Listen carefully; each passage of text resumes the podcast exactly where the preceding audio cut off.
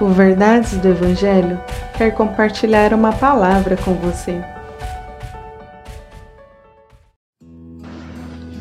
Salmo 119, verso 36 Inclina o meu coração para os teus estatutos, e não para a ganância. Em um mundo de tanto consumo, onde somos estimulados a querer e querer cada vez mais, e, assim, sem perceber, nos tornamos gananciosos.